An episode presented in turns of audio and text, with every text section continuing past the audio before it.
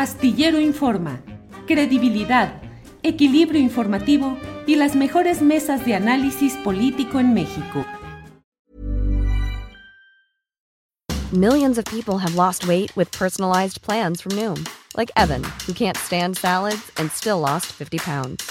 Salads generally for most people are the easy button, right? For me, that wasn't an option.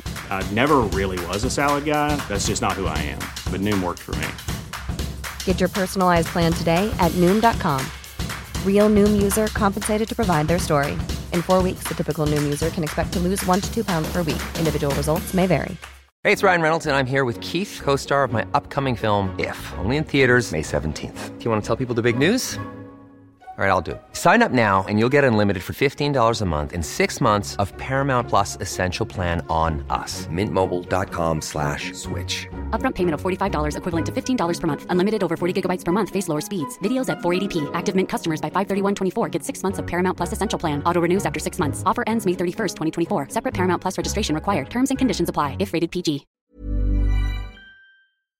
Astillero Informa. Credibilidad, equilibrio informativo y las mejores mesas de análisis político en México. de estar con Jacaranda Correa, que el término se oye muy feo, querida Jacaranda, buenas tardes, pero dije el otro día que eras removedora de neuronas, pero lo sigo pensando, que eres alguien que nos ayuda a, a no quedarnos en el pasmo cerebral, sino que nos ayudas a ir moviendo y removiendo. Gracias, Jacaranda Correa, por estar con nosotros en este lunes. ¿Cómo estás, querido Julio? Eso de la removedora de conciencia se tuvo es, es muy divertido, ¿verdad? Ya me imaginaba yo ahí con mis pócimas, este, Sí, sí, este, sí. pinol, cloro y varias cosas echando ahí para, pues, destapar la, la discusión, ¿no? Este, eh, me preguntaba, fíjate que un, un, colega ayer y me decía, bueno, ¿cuál, ¿cuál es tu papel? ¿Qué quisieras tú hacer en este momento? Y, y fíjate que recordé mucho lo que decías tú en una de tus, de tus pláticas astilladas que me encantó, que decías que somos observadores, ¿no? De nos asomamos por las rendijas del poder y a partir de ahí, uh -huh. pues cada quien desde su trinchera, pues tratamos de escudriñar y de aportar a la ciudadanía eh, información, ideas que, que, le permitan, pues tomar una, una posición inteligente, ¿no? Entonces yo digo, es como hacer un boquete a un sistema que es enorme y tratar de, de tener salidas, ¿no? O sea, salidas para pues no sé, construir eh, posibilidades de un mundo mucho más igual, ¿no? Y justamente ahora que escuchaba, de antes de, de, de iniciar con, con, mi reflexión, que se desprende de lo que he venido conversando sobre la consulta ciudadana la semana pasada, pues escuché uh -huh.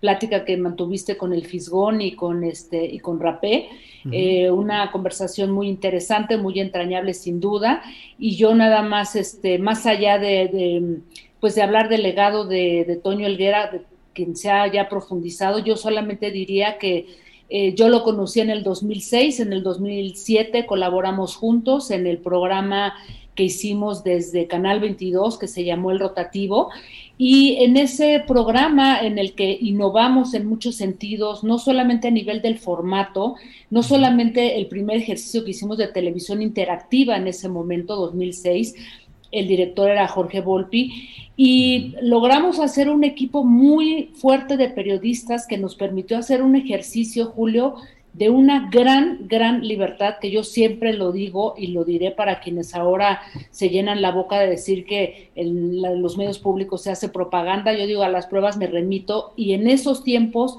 con Elguera, con Hernández, el Fisgón, este, bueno, incluso hasta Paco Calderón, o sea, toda la diversidad de, de, de moneros eh, a nivel ideológico, pues eh, pasaron por ese programa el rotativo, y sin duda, bueno, Toño Elguera, Fisgón, este y Hernández pues fueron durísimos en sus críticas a unos pocos meses de que Calderón hubiera asumido este, la gobernatura y lo hicimos desde el canal 22, así es que un agradecimiento, una gran enseñanza a alguien como Toño Elguera, este, que de alguna manera se comprometió y siempre decíamos, ojalá que nos, no nos bajen el switch porque aventábamos unas durísimas contra el gobierno haciendo una crítica frontal e inteligente, Julio. Así es que, bueno, pues eso valga la pena para, valga pues el comentario por lo que estabas comentando hace un instante con, con los otros dos este, queridos moneros a quienes mando un saludo, Julio. Gracias, Jacaranda.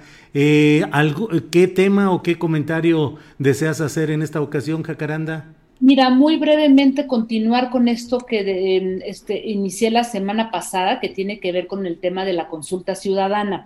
Esto a partir de me he quedado pensando mucho en, lo que platiqué eh, en tu programa hace ocho días y a partir de algunas eh, lecturas, un ensayo muy interesante de Ana Laura Magaloni que se llama La Agenda Presidencial en Materia de Justicia, una entrevista alguien que forma parte del Instituto de Formación Política de Morena y algunos otros juristas sobre este ejercicio que mm, pues que a todas luces sigue siendo muy polémica, muy cuestionable y que, bueno, básicamente dicen que va a ser casi imposible juntar esos 38 millones de votos porque pues, es el número de, votantes que casi tuvo este Andrés Manuel López Obrador, ¿no? En las elecciones del 2018. Entonces, se antoja muy em, complejo, pero a partir de una serie de conversaciones que he tenido con varias personas, me dicen, es que no importa, no importa llegar a esos 38 millones de votos, sino lograr,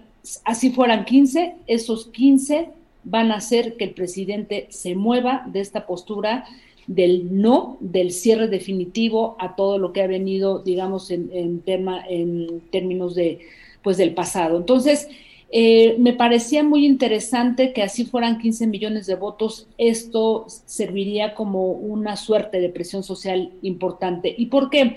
Eh, una de las primeras preguntas que se ha puesto sobre la mesa y tiene que ver con algo que comentamos también hace ocho días es que la justicia, la ley no se pone a consulta.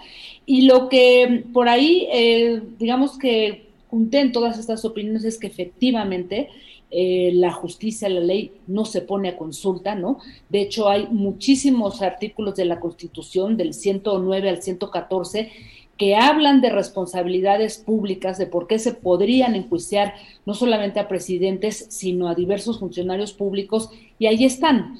Hay muchas otras leyes en la, ley de servidores públicos que tendrían que llevar a ese punto, pero el tema, lo que me decían es que esta consulta tiene un carácter más político que técnico.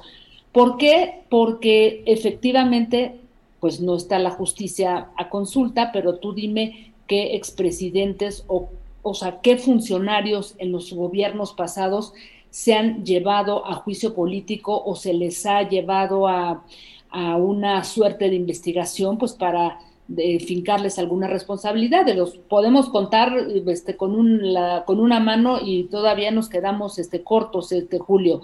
Entonces, una de las cosas que me parecía interesante, y dice Ana Laura Magaloni, quien es abogada constitucionalista y profesora del CIDE, es que en México tenemos un aparato de justicia para unos pocos, Julio. Hay un trato jurídico preferencial producto del dinero y del poder y todos los acuerdos judiciales están confeccionados a la medida y en lo obscurito. Eso significa que no se necesita decir voy a aplicar la ley porque el mejor ejemplo, y para muestra un botón lo que está ocurriendo en Tamaulipas, de cómo se está eh, defendiendo a un gobernador que está acusado y, digamos que la única respuesta ha sido amparándolo y diciendo que esto es una persecución política. Así es que en ese sentido, Julio, me parecía interesante que em, la consulta, lo que se está este, planeando y lo que parece que se va a desprender, es que eso ayude de alguna manera a destrabar, a generar, a mover la correlación de fuerzas que no siempre pasan por los estamentos legales, sino que ayudan a construir una presión social en un sistema judicial, como dice eh, Ana Laura Magaloni, que está construido para favorecer a algunos otros y son juicios, este, jueces, ministerios públicos, en fin, todo un aparato que ha funcionado a modo. Entonces, de alguna manera creo que este, este tema que se va a dar el, primero de agosto es un primer ejercicio que me explica gente de Morena, si sean 15 millones, va a ser que el presidente dé marcha atrás a su eh, política de punto final. Eso me dijeron, me llamaba la atención. Yo quiero ver qué es lo que va a pasar justamente el día después y cómo se va a hacer porque el carácter vinculante sí lo tiene el Ejecutivo de entrada, ¿no?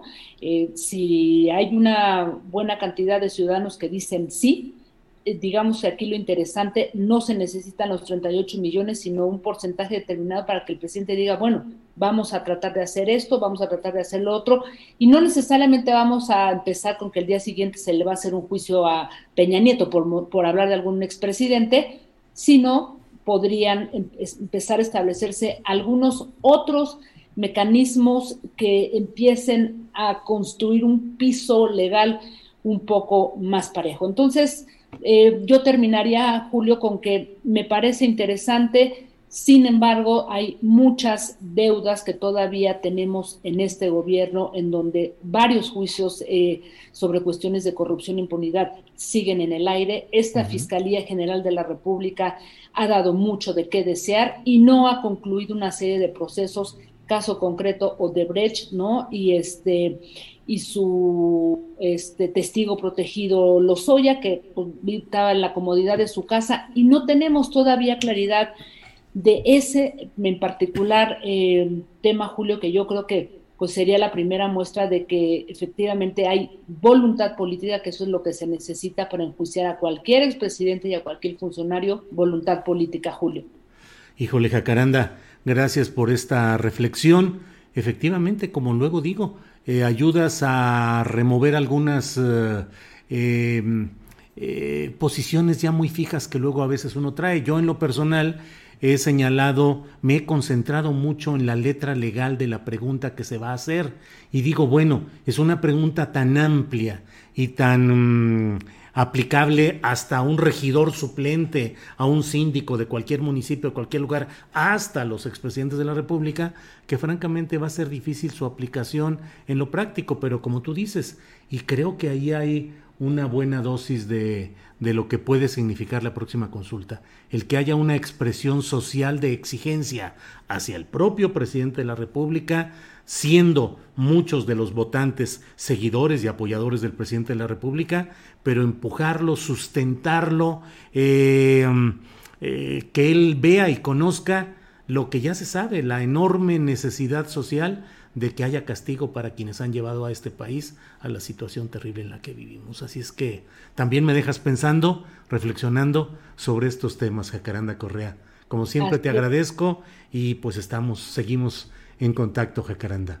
Así es, querido Julio, te mando un abrazo y este y bueno, pues eh, nos vemos el próximo lunes con muchísimo gusto. Jacaranda Correa, muchas gracias, que tengas buena semana. Hasta luego. Para que te enteres del próximo noticiero, suscríbete y dale follow en Apple, Spotify, Amazon Music, Google o donde sea que escuches podcast. Te invitamos a visitar nuestra página julioastillero.com. Hey, it's Paige DeSorbo from Giggly Squad. High quality fashion without the price tag. Say hello to Quince. I'm snagging high-end essentials like cozy cashmere sweaters, sleek leather jackets, fine jewelry, and so much more. With Quince being 50 to 80% less than similar brands. And they partner with factories that prioritize safe ethical and responsible manufacturing. I love that. Luxury quality within reach. Go to quince.com slash style to get free shipping and 365 day returns on your next order. quince.com slash style hey drew scott here and i'm jonathan scott reminding you that life's better with a home policy from american family insurance they can help you get just the right protection at just the right price and help you save when you bundle home and auto Kind of like Goldilocks and the Three Bears. It'll be just right for you. We love a custom build. American Family Insurance. Insure carefully, dream fearlessly. Get a quote and find an agent at amfam.com. Products not available in every state. Visit amfam.com to learn how discounts may apply to you. American Family Mutual Insurance Company SI and its operating company 6000 American Parkway, Madison, Wisconsin. Para que te enteres del próximo noticiero, suscríbete y dale follow en Apple, Spotify, Amazon Music, Google o donde sea que escuches podcast.